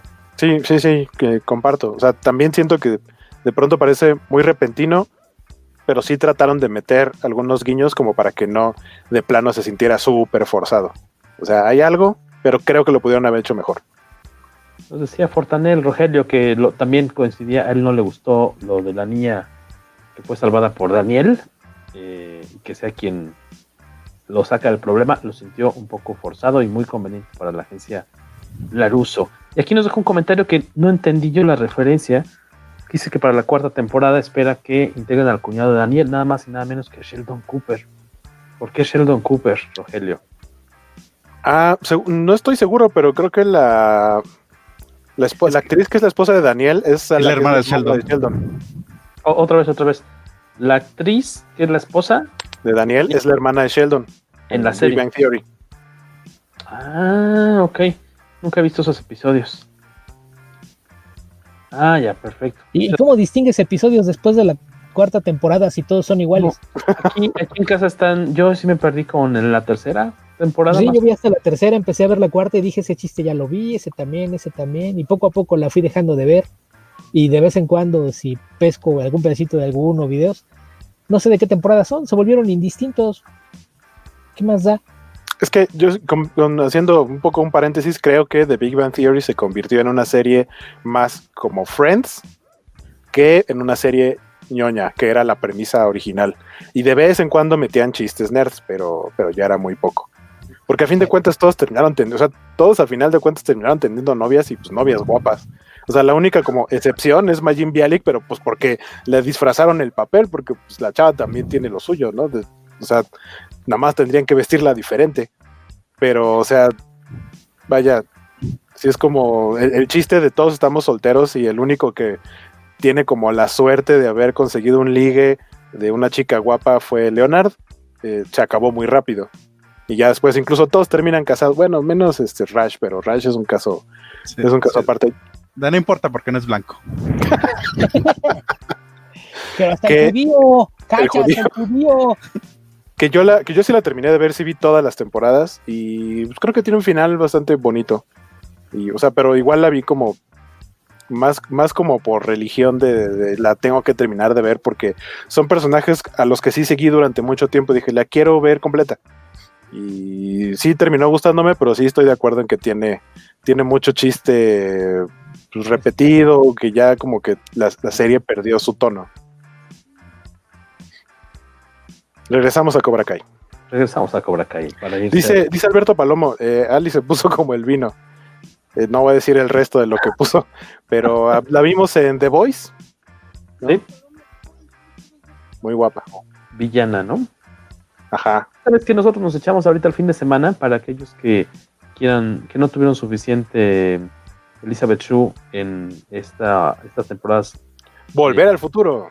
Navideñas. No, este. Adventures in Babysitting. ¿Cómo se llama en español, Cacha? ¿Una noche en la ciudad? Ajá. Sí, una, una, noche, noche en la ciudad. ¿Eh? Eh, Beto, te escuchemos muy lejos otra vez. Hola, hola, Beto. Una noche por la ciudad. Por la ciudad. Escuchamos así lejos, lejos. Y es, está ahí en Disney Plus, por si tienen contratado el servicio, pues está cotorrilla y con la aparición de Vincent O'Donofrio como este especie de Thor. mecánico Thor. Para que le echen el ojillo si la llegaron a ver en algún momento en cine o en Canal 5. Está sí, porque disfrutable. Es verla volver al futuro, porque recuerda que la dejaron abandonada en la realidad de pesadilla y luego recogieron un clon de otra realidad. Ajá. Es lo malo de que tu guionista no, no esté cuidando sus paradojas. Pues vamos dice, a ir. Dice, eh, ah, pregunta también Alberto Palmo que por qué sacaron la gordita y quería bien ese personaje. Lo mencionamos al, al, al, principio que lo único que dicen es que después de la pelea los papás dijeron que esa escuela no era para ella y la cambiaron de escuela y ya. Y que en el detrás de, dijeron los productores que fue porque no le encontraron algo que hacer con ella en esta temporada, pero que está abierta la puerta para que regrese en el futuro. Además, si regresa, vamos a descubrir que le pasó lo mismo que el de, de Sam, porque también perdió mucho peso. también. Por eso creo que se estaba burlando de la pronunciación de Jorge. Sí, The Boys. Sí, cuando puso The Boys. Es que Jorge ah, dice The Boys. Boys. The Boys. The Boys. Lo digo igual, creo. No diferenciar entre uno y otro. Sí, es preocupante, sobre todo que no puedas pronunciar diferente eh, la B de la V. No. Ajá. No, suenan, no suenan igual. Entonces, la, la, la terminación, pues, el, el, problema es que lo, lo, pronuncias peor que cualquiera de los dos acentos extraños que hay en, en la serie. Digo, Billy Butcher la dice de una forma y, y, y, cuando lo dice algún otro personaje, cuando lo dice Mother Smith suena distinto y lo dice Frenchy suena distinto y lo peor es que a ti no te sale de ninguna de las formas. Ninguna, bueno. Interlingua. Tal, tal, tal, vez si alguien tuviera el acento escocés que debía de tener Huey, a lo mejor sería lo más parecido, pero no. Dice Rogelio Fortanel, pero qué madrina le pone Hawk al gordo. Fíjense que yo sí disfruté esa madrina. Eh, ¿Te refieres a la escena en la casa de Daniel? O sea, no, la... no, no, no, no, en, en, el dojo. En el dojo. Ajá. Cuando llegan los bullies al, al, dojo y los ponen a pelear por lugares. Ah, claro, sí. Y sí, que, él, sí. que, él, se quita y muestra, yo... su, su cuerpo marcado y tatuado. Sí, ya pero es satisfactorio ver cómo Kyler ya ni le levanta los ojos cuando termina de patear a su amigo. Ajá, así es como de, y, y también tengo para ti. Nos, vemos en, nos vemos en el metro Chabacano a las 12. pues siendo las 11 con 11, vamos a ir ya pues cerrando con los últimos comentarios de la serie. No sé si quieren resaltar algo en especial. ¿Qué esperan para la cuarta temporada? Guaquito. Este, más patadas. Eh, pues sí, el, el torneo. Eh, yo sinceramente creo también que algo que, que, debieron haber marcado un poco más es el paso del tiempo en esta temporada. Porque se debe dar a entender que pasó bastante tiempo porque una recuperación de cómo empieza Miguel a cómo acaba la serie es de muchísimo tiempo y muchísimo trabajo. Creo que tratan de... Que Batman es más que suficiente. yo, al respecto, Baco, yo cuando regresa a la escuela dije, a ver, a ver, ya regresó al mismo año, al mismo ciclo escolar, o sea, al Ajá, mismo ciclo que todos. Pues, ¿En cuánto tiempo se recuperó? Eso sí me hizo mucho. En el doble que Batman. Batman Eso... se recuperó en la mitad de tiempo. Y lo, y lo vemos qué? ahí. ¿Por qué lo aceptan allá y no acá? Por eso la gente piensa erróneamente que Christopher Nolan es un genio. Les vende espejitos y se los compran yo sinceramente creí que a eh, Miguel lo iban a arreglar después de que Daniel regresara de Okinawa, le iban a enseñar una técnica mágica del señor Miyagi, le iban a hacer así en la espalda y ya, ah, ah, siento las piernas. Y también cuando, cuando es el, la pelea, eh, creo que el único momento en el que te marcan bien una temporalidad o, o, en qué época del año están, pues es en el capítulo en el que ves que es Navidad. Pero fuera de eso, como que bien, bien, bien, cuánto tiempo ha pasado. Incluso también en el caso de, de, de Dimitri, porque a Dimitri lo, le, le, parten el brazo y también se recupera. Y al final de la temporada, en el episodio de Navidad, ya está peleando como si nada y está suficientemente sano como para que esté a punto de que le vuelvan a romper el brazo. Ese, este, entonces creo que es lo único, o sea, como de ver qué onda con la temporalidad. No ha pasado más de un año porque se está debatiendo lo de que se vuelva a hacer el torneo anual de karate. Es en, es en diciembre, ¿no? Es, ajá. Y, eh, y pues bueno, eh, espero más cameos para la otra temporada. Pero entonces, en teoría, el, el torneo es casi luego, luego, o sea, tendría que empe empezar casi casi la cuarta temporada con el torneo porque si la fiesta a la que van es de fin de año y el torneo es en fin de es en diciembre, pues ya tiene que ser en chinga el, eh, la competencia. ¿Es en diciembre el torneo? Es en diciembre. Sí, es que bueno, sobre todo porque ahorita que leímos el cómic, siempre el torneo es en diciembre.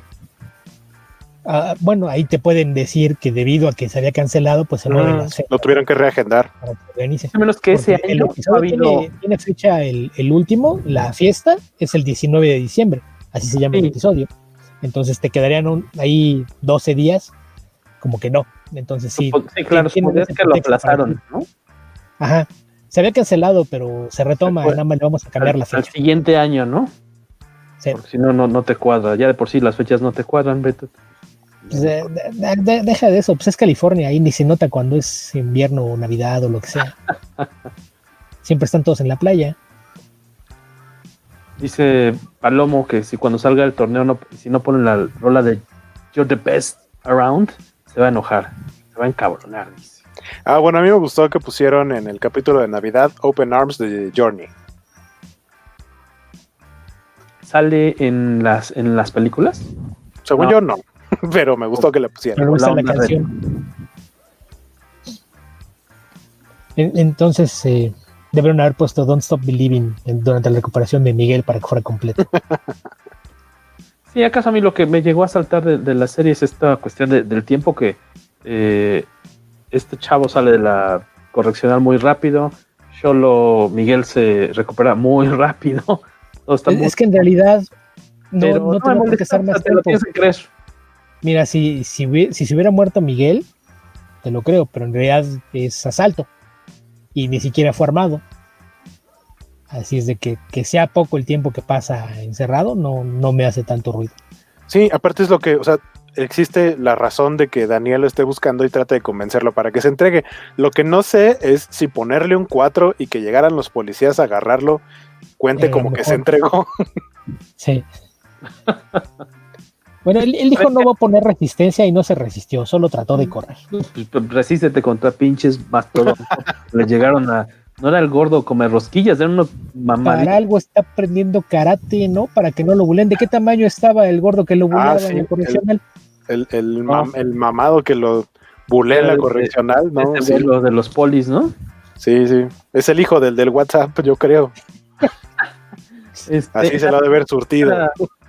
La referencia a Tango y Cash es de esta temporada, ¿cacha? Sí, ¿verdad? Sí, es al principio. El, chistecín es al principio, ¿no? Ajá. Sí, cuando andan buscando a Robbie.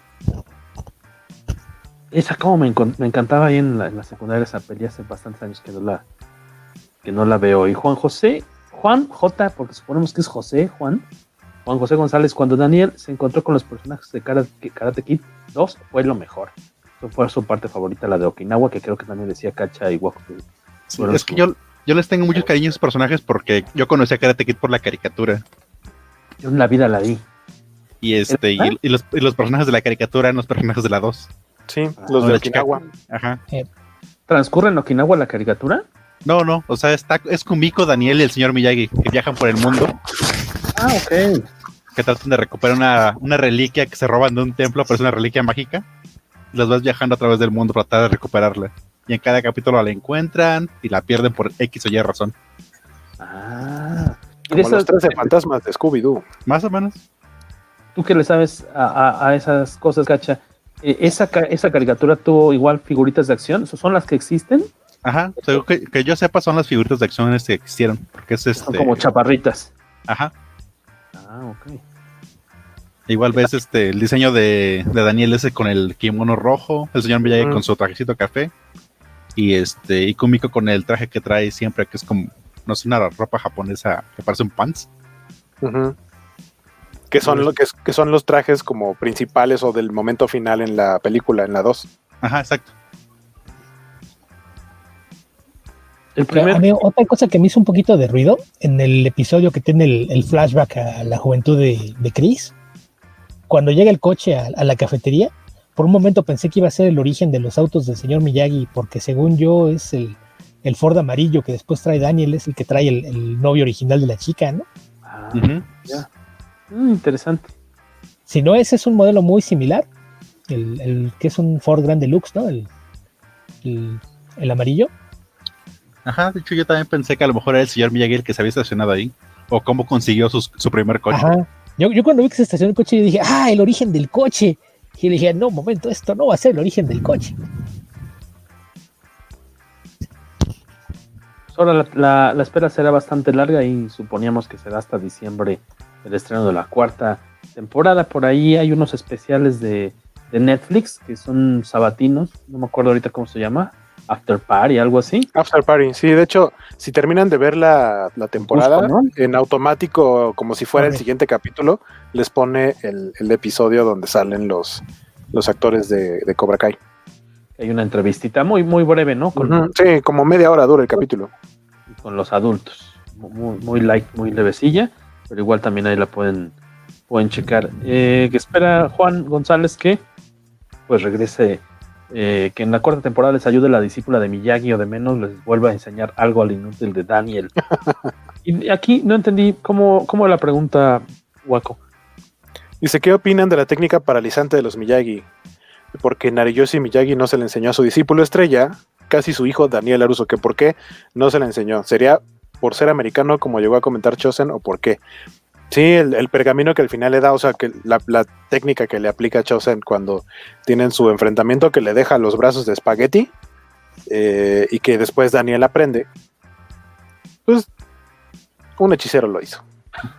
Además, no, no sé, no sé, o sea, es que por ejemplo, Daniel, Daniel primero aprende karate para defenderse y eh, parte de eso fue entrar al, al torneo gana el torneo y después es bicampeón, pero después de eso ya no puede participar. Y la naturaleza de Daniel no es ser un artista, eh, eh, un, un, alguien que haga artes marciales. O sea, no es como que quiera, que hubiera querido dedicarse a eso, sí. sino que fue una etapa en la que él quiso probar que no lo iban a, no lo iban a dar a hacer bullying este, y que se podía defender. Claro. Y digamos que logró su meta y ya, yo no creo que después de eso haya seguido entrenando con el señor Miyagi más allá de a lo mejor como por visita familiar, acondicionamiento físico o algo así, o sea, no es como un, ah, ya soy Super Saiyajin 2, quiero ser Super Saiyajin 3, señor Miyagi, enséñame más técnicas. Eh, yo creo que fue eso, o sea, más bien fue como un, ya no, ya sí tengo más por enseñarle, pero no es necesario que le enseñe más cosas. Sí, más, más, bien dar a entender que él maestro, ¿no? karate siempre he karate, pero más por lo que es la disciplina, ¿no? Como forma de vida, una filosofía, uh -huh. pero ya no como un entrenamiento de combate. Entonces, yo ahí sí también coincido con, con Waco. Tal vez fue que Miyagi no se le enseñó porque ya no hacía falta. Ajá, ya o vean no también era, que, no un... que Miyagi y Sato son como el Ryu y Ken y Miyagi era más defensivo y Sato era más ofensivo. sí, Ajá, uno da patadas el otro. A entender que también por ahí alguno de, de los alumnos da, da, la, uno de los alumnos de Johnny, ¿no? Cuando dice, el karate es para defenderse, y qué mejor defensa hay que el ataque. A eso lo dice Miguel. Sí, sí puede ser. Uh -huh. ¿Es Miguel el que lo dice? Uh -huh. Me acuerdo que eres uno de los alumnos de pero no me acuerdo quién fue. Cuando está con y... Sam, porque Sam le dice que ella usa, que le enseñaron ah, el karate para defenderse, y Miguel le dice, pues qué mejor eh, defensiva que la ofensiva. Sí. Y e, eso, y también el tiempo que practica Daniel con Chosen, tampoco te, te, queda claro si fue nada más una tarde o qué hicieron, porque es lo que Daniel le pide que le enseñe. Entonces probablemente ahí le da los principios básicos y luego le da el pergamino para que termine de estudiarlo por su cuenta. Ahí yo sí como que entiendo que fue un solo día, el, el ratito que sí, tuvo ahí. Me, en, me refiero a que lo hacen tan vago, te, te entender que pasan el día entero juntos y pues Exacto. es lo que practiquen ese día, pero lo dejan lo suficientemente vago como para dejarte preguntándote cuántos días habrán estado, si fueron el fin de semana. A, a, Johnny, a Johnny le dieron un día entero con Ali y a Daniel le dieron un día entero con su enemigo a muerte. Los pergaminos, dice Juan José González, son un excelente recurso para sacar otra técnica de los Miyagi. y también preguntaban por aquí Rogelio Fortanel que si, si ahora sí habrán ido a grabar a Okinawa la serie o de nuevo fue en otra locación como Hawái. De hecho, habría que ver las fechas de la grabación de la serie, porque si fueron entre las restricciones de viaje, podrían moverse dentro del territorio de Estados Unidos, que incluye Hawái, pero no podrían visitar Japón. Entonces tendría más sentido que lo hicieran en Hawái. Y la otra, que a veces mucha gente no lo sabe, cuando eliges una locación de filmación, rara vez tiene que ver con el realismo que quieras aportar generalmente tiene que ver con quién te ofrece mejores condiciones para ahorrar dinero en impuestos pues, o incentivos de cualquier otra clase. Entonces, como los pantalones bombachos. Exactamente. que es una de las razones por las que tantas series las filman en Canadá o México, aparte que son viajes más cortos, generalmente buscan ciudades que les ofrezcan incentivos fiscales o facilidades para la filmación. No es que no quieran ir a, grabar a los lugares correctos, sino que generalmente tiene, tiene un razonamiento económico detrás de, y en este caso, tomando en cuenta el, tema de, de, las restricciones de viaje y cierres en distintos países, dudo mucho que hayan ido a Japón a Hawái se podrían mover sin problema porque sigue siendo territorio estadounidense. Y daba el gatazo. Concuerdo, Juan José González, dice Fortanel, nuevamente Miyagi es factor para darle la carta ganadora a Daniel San. Ahorita estaba recordando otro momento que me pareció también muy emotivo. igual es en Okinawa, igual es entre Daniel y Kumiko, cuando Kumiko le lee una de las cartas, la carta de, de la semana en la que eh, fallece el señor Miyagi y que empieza a hablar de Daniel eh, como si fuera eh, su hijo, como parte de la familia, y dices que te dan a entender que el señor Miyagi sí conoció a Sam, y dices que Samantha me hace sentir como su abuelo. Esa parte también se me hizo muy bonita. Y hasta la relación, ¿no? Porque también del mismo modo que, Daniel ha estado hablando de que Miyagi apareció en su vida para salvarlo, en, las cartas Miyagi da a entender también que, que su vida no tenía rumbo hasta que encontró a Daniel. también muy emotiva esa parte de la, sí, incluso hasta, la forma de cómo escribía el señor Miyagi, hasta con sus chistes chistes, te daba a entender que sí, definitivamente él había escrito esas cartas. Sí, muy bien, muy bien guionizado eso. Pues creo que estamos llegando al, final. Eh, como cerrando, ¿ustedes en qué lugar eh, colocan esta temporada dentro de las tres? ¿Cuál es, ¿Qué ranking tiene? Mm, Cacha, que no tiene cara de duda. Cacha. Yo diría 1, 3 y 2. Como uno, me han gustado. y 2. Ajá. O sea, la 1 la mejor, esta que sigue la 3 y al final la 2. Ok. Porque siento que en, la 12 se trastabillaban mucho de que estaban aprendiendo algo, pero en, vez de comunicarse se enojaban, se peleaban y volvían a retroceder, regresaban al principio. O sea, como que realmente no avanzaban mucho los personajes, en cambio aquí este lo noté un poquito más. Yo uno, dos, tres. Creo que todas me han gustado bastante. Todas así he tenido que aventar capítulo tras capítulo porque de plano no, no encuentro de otra. Eh, aunque creo que la dos la disfruté mucho más. Pero todas me parece que tienen un nivel de diversión muy alto. factor de entretenimiento muy alto. ¿A ti, Petillo? Yo no me gusta eso de estar haciendo listas y rankings porque que, que flojera, la verdad pero aparte me parece que es distinto la forma en la que está hecha cada una. La primera eh, creo que es la historia de, Johnny y el camino a la redención. La segunda es mover la historia a los adolescentes, el proceso de crecimiento y cómo asimilan lo que están aprendiendo para aplicarlo en, su vida diaria y cómo los problemas para madurar de sus senseis afectan la forma en la que los alumnos pueden lidiar con ello. Y en esta tercera creo que es en la primera en la que notas un balance ya entre eh, este, estos paralelos entre lo que pasa con los adolescentes y los adultos. Y en todo caso, me parece que esta en los episodios intermedios tiene una caída de, ritmo muy marcada, pero se compensa con el desarrollo de personajes. Entonces, no, no, no sé si las, les pondré un ranking porque creo que funcionan de formas muy distintas. Si lo quieres ver como series de acción, la segunda temporada es la que tiene más acción. Eh, la historia de un personaje con, con, un arco más claro es la primera porque es todo el, camino de, Johnny de salir del agujero en el que está a tratar de hacer su vida.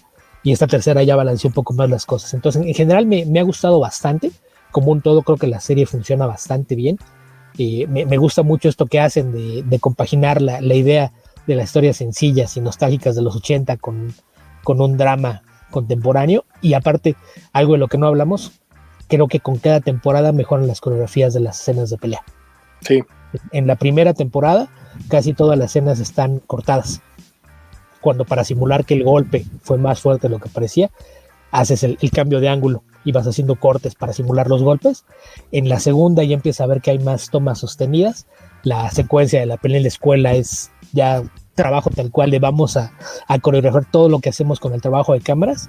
Y si esa escena es espectacular, lo que hacen en la casa de los Laruso, aparte con el movimiento de las cámaras y los tracking shots, es la cámara atravesando la casa para ir de una pelea a otra, creo que es, es, algo que no hemos mencionado y es algo que me gusta mucho en la tercera. Entonces, creo que esta tercera tiene un bache de, de ritmo muy marcado en la parte central, pero lo compensa con trabajo de personajes y con un trabajo más pulido en cuanto a coreografías y uso de cámara. Entonces, no, no quiero hacer un, un ranking porque me parece que son distintas, pero a su manera las tres funcionan bastante bien.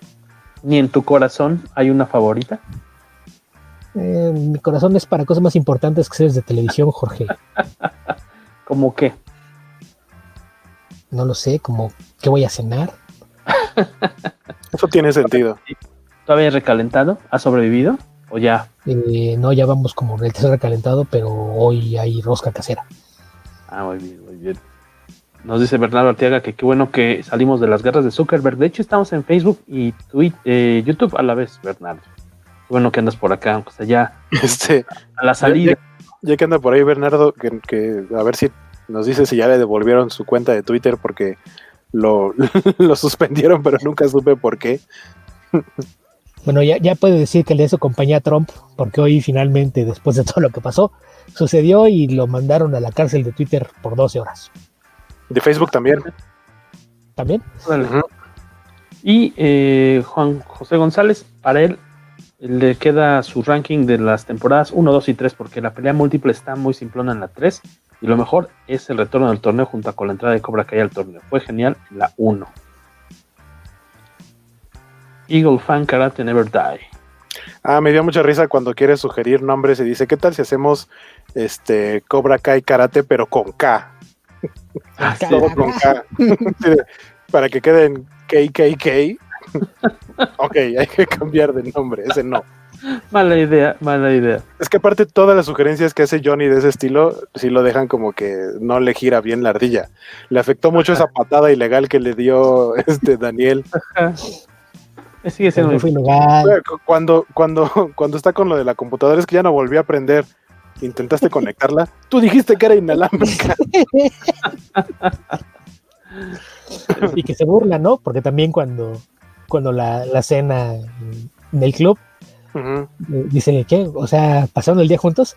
Sí, Johnny me encontró en Facebook. Ah, finalmente entendiste cómo funciona Facebook. Se andan Ajá. picando ahí, ¿no? El orgullo, el orgullo. Ah, lo que, lo que sí me dolió de Johnny es que escupió un delicioso dragón roll. Que es, ese sushi es muy rico. No más. Cuando están haciendo las tomas para el, para el Facebook, para el Face, pero, fotos. Uh -huh. Ajá, pero ahí aparte es parte de lo mismo, ¿no? Porque lo escupe cuando se entera lo que es. No porque no Ajá, le gustaran. Exacto. O sea, y puede que, que, estuviera bueno, pero él nada más oyó lo que era y, y decidió ya se que cerró. lo Exacto. Oigan, pues ya es momento de despedirnos. ¿Estás seguro? Todavía falta media hora para que sea mañana, Jorge. También el hotel hacemos esto. Muy tranquilos, vamos a dejarlos descansar. Aparte, mañana ustedes no están para saberlos ni nosotros para contarlos. Nos contarlos nos toca visita muy de tempranito, 9 de la mañana, hasta allá a, vamos a Ciudad Neza, a, a, la imprenta, vamos a checar pruebas de color de el libro de Basaldúa, entonces nos tenemos que dormir un poco más temprano que de costumbre para estar allá a las 9 de la mañana y checar cómo va el libro, ya para que aquellos que lo pidieron, que han sido pacientes, porque durante esta, pues el semáforo rojo alentó las cosas en, en imprenta, obviamente no, no estaban trabajando al 100%. ¿Les dio bríos? ¿Cómo? ¿Perdón? ¿Les dio bríos? ¿Les dio bríos a ellos? Pues dijiste que las alentó. No, bueno, los, los, mm, ¿cómo debe haber dicho entonces? No los alentó. Los desrapidizó. Los desrapidizó me gusta, como lo dice Waco. Entonces, este. Eso funciona. Eso tiene más sentido que sí que los alentó. Tenemos buenas este, noticias para aquellos que pidieron su libro o están a punto de pedirlo. Como Cacha, que de hecho pidió el suyo. Muchas gracias. Era para el otro lado. Este, Cachita, ¿dónde te leemos o qué? ¿Dónde encontramos, dónde te podemos seguir en redes? Ah, en Instagram, como Carlos Rambert, ahí seguido me encuentran. Igual en Facebook pueden buscar Carlos Rambert y ahí encuentran mi página. Perfecto. Ahí estás subiendo seguidito cosas de ilustración, ¿no? Y de tu trabajo. Ajá. Este, posteo, bueno, retuiteo y, y pongo de nuevo este, reposteo todo lo, lo que estoy haciendo de, mi, de, mi trabajo en redes. Excelente, Guaquito. Eh, a mí me encuentran en todos lados como Skywaco y pues ahí ando en Twitch. Esta semana yo creo que voy a descansar porque he tenido problemas con la mano con la que trabajo y me, tengo ahí como dolorcillo. De hecho, si han visto, le traigo vendada. Y tengo como dos días sin dibujar porque, pues, no sé, me ha estado doliendo. Probablemente, o sea, de acuerdo a lo que vi que dice Doctor Google, con marihuanol. Podría cáncer. ser algo así como. bueno, para Doctor Google todo es cáncer siempre. Pero eh, algo como. Usa, usa, la, usa la misma página. Necesitas buscar la misma página que soy Johnny. Webmes. sí, ahí traigo como, como broncas en, en los nervios y las articulaciones. Entonces, estoy. Probablemente me tome descanso esta semana y regreso el lunes. Espero ya estar bien. Dice, pregunta, acá Gonzalo, Juan José González te dice a qué se debe tu exceso de uso. Pues fuera de fuera del chiste, probablemente sí, porque me di cuenta que me empezaba a doler eh, dibujando, porque estoy ayudándole a un buen a un buen amigo este, de todos nosotros que a ver si un día lo traemos para platicar acá, Salvador Velázquez. Estoy eh, trabajando con él. ¿Eh? Ese perro inmundo. Ese perro inmundo. Saludos a Salvador. Este, le estoy ayudando en un proyecto y justamente trabajando algo eh, eh, que él me encargó, de, pronto dije, ah, me está doliendo un chingo la mano. Y dije, no, aquí hay algo raro. Pero sí, probablemente sí es el exceso de uso. Hay que irlo apuntando en la agenda para que venga cuando se estrene Thor Love Thor, de Waikiki. eh, Al Holmore, que va conectándose apenas, está preguntando que cuándo vimos el libro de Kickstarter. Justamente hace como 3.5 minutos comentamos que mañana nos toca ir a la imprenta a checar pruebas de color. Yo espero que tengamos el libro físico como a fines de la semana que viene para ya empezar entregas y envíos. De todos modos, si estás, eh, si nos sigues en redes sociales, ahí vamos a estar publicando, pues en cuanto tengamos el libro, seguramente vamos a sacar fotos muy contentos con presumiéndolo. O sea, ya estamos a la vuelta de la esquina para que también lo tengas ya en tu, en tu caso. Muchas gracias. por ahí decía Alberto Palomo que dice, me gustó la chamarra de Guaco de su alma mater, la Universidad Superman. Es correcto, mi alma mater. ¿Qué no es la Universidad de la Esperanza? Está bueno. Que es como la de la Ciudad de México, ¿no? Es la Universidad del Mañana.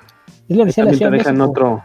Si la Ciudad de México era la Ciudad de la Esperanza y la eje significa paz, significa esperanza, entonces este, es tu chamarra de la Universidad de la Ciudad de México. Ya me robó Mag. Beto Calvo ya nos, ya me desplazó como el de los acentos chistosos. Bienvenido. dice, dice Bernardo que es cáncer de Photoshop. ya te dejaron otro mensajito relativo a tus dolores. Esperemos que el exceso de eso sea por estar dibujando y no por otros movimientos repetitivos, muy propios de la cuarentena. Nada. Ojalá. Otra vez te acabaste el gas, guaco. Pues muchas gracias a todos. Este Beto Calvo, les decíamos al principio del, episodio que en Hoguera de las Necedades eh, está subiendo pues constantemente, si no es que diario, post sobre distintas cuestiones que son de, interés para Beto y, para sus lectores. Y ahí tiene un textito sobre Cobra Kai, que también resume buena parte de lo que dijo ahorita en el episodio. Y esperamos que nos escuchen la siguiente semana. Díganos como si tienen algún tema en mente que, pues, crean que vale la pena, pues nos ponemos acá a checarlo y lo platicamos por estos rumbos en, siete días. Yo solo quiero decir que para variar, a, mí no me preguntaron, pero yo opino lo mismo que Beto respecto a en qué orden pongo las temporadas. Eh, en que ninguno. No, todas, no, tú, tu corazón lo utilizas para otras cuestiones. Como para sí, que, igual, o sea, tengo como momentos eh, favoritos de, de, diferentes partes de cada una de las temporadas. No les pondría uno. Igual. A, mí no me preguntó en dónde me encuentran, o sea que pues, estamos en la dije, de las necesidades. No, pero pues qué tal que quiere anunciar algo más, Beto. Tú ya estás dando por hecho que nomás hay. En Instagram ni lo busquen porque ni lo utiliza. En Twitter encontramos como en todas partes soy Albion 2112, pero solamente publico en Twitter. Es así de fácil. Albion 2112. Albion 2112 tal y como se ve ahí en pantalla, que no, tenía mucho casos de repetitivos, porque ese, ahí aparece. Y aquí está, el mío, ahí está el del Cacha, bueno, el de Carlos Ramberg, el artista antes conocido como el Cacha. Exactamente. Sí, cambio de nombre para evadir el fisco. Muy inteligentemente. Crea, eh, crea, empresas fantasma para evadir impuestos. Ajá, dice, y ya llegamos al millón, es momento de cambiar cacha por algo más. ¿Qué, qué, qué tienen? ¿Qué me dicen mis asesores? ¿Qué juego de palabras podemos usar? Sí, estoy como el meme de, de la junta donde terminan tirando a la ventana final al monito. Sí, y si solamente pagamos los impuestos, justamente. Pues nos vemos la próxima semana. Gracias a todos por pasar a saludar. Que tengan buen inicio de año. Cuídense mucho a sus familiares. Y si tienen que salir por cuestiones de chamba o porque no hay de otra, pues con mucho cuidado. Ahí nomás. Con, con todas las precauciones. Exactamente. Eh, no sean eh, tampoco, si tienen que quedarse eh, mucho tiempo en casa, eh, procuren no caer en el exceso, en excesos como los de nuestro compañero Raúl Hernández Guaco. dense descansos de vez en cuando y o intenten cambiar de mano para estar, para llevársela leve. Les mandamos abrazos, besos. Esto fue un episodio más, el segundo del 2021 del poderoso podcast. Comicase. Aburra a todos.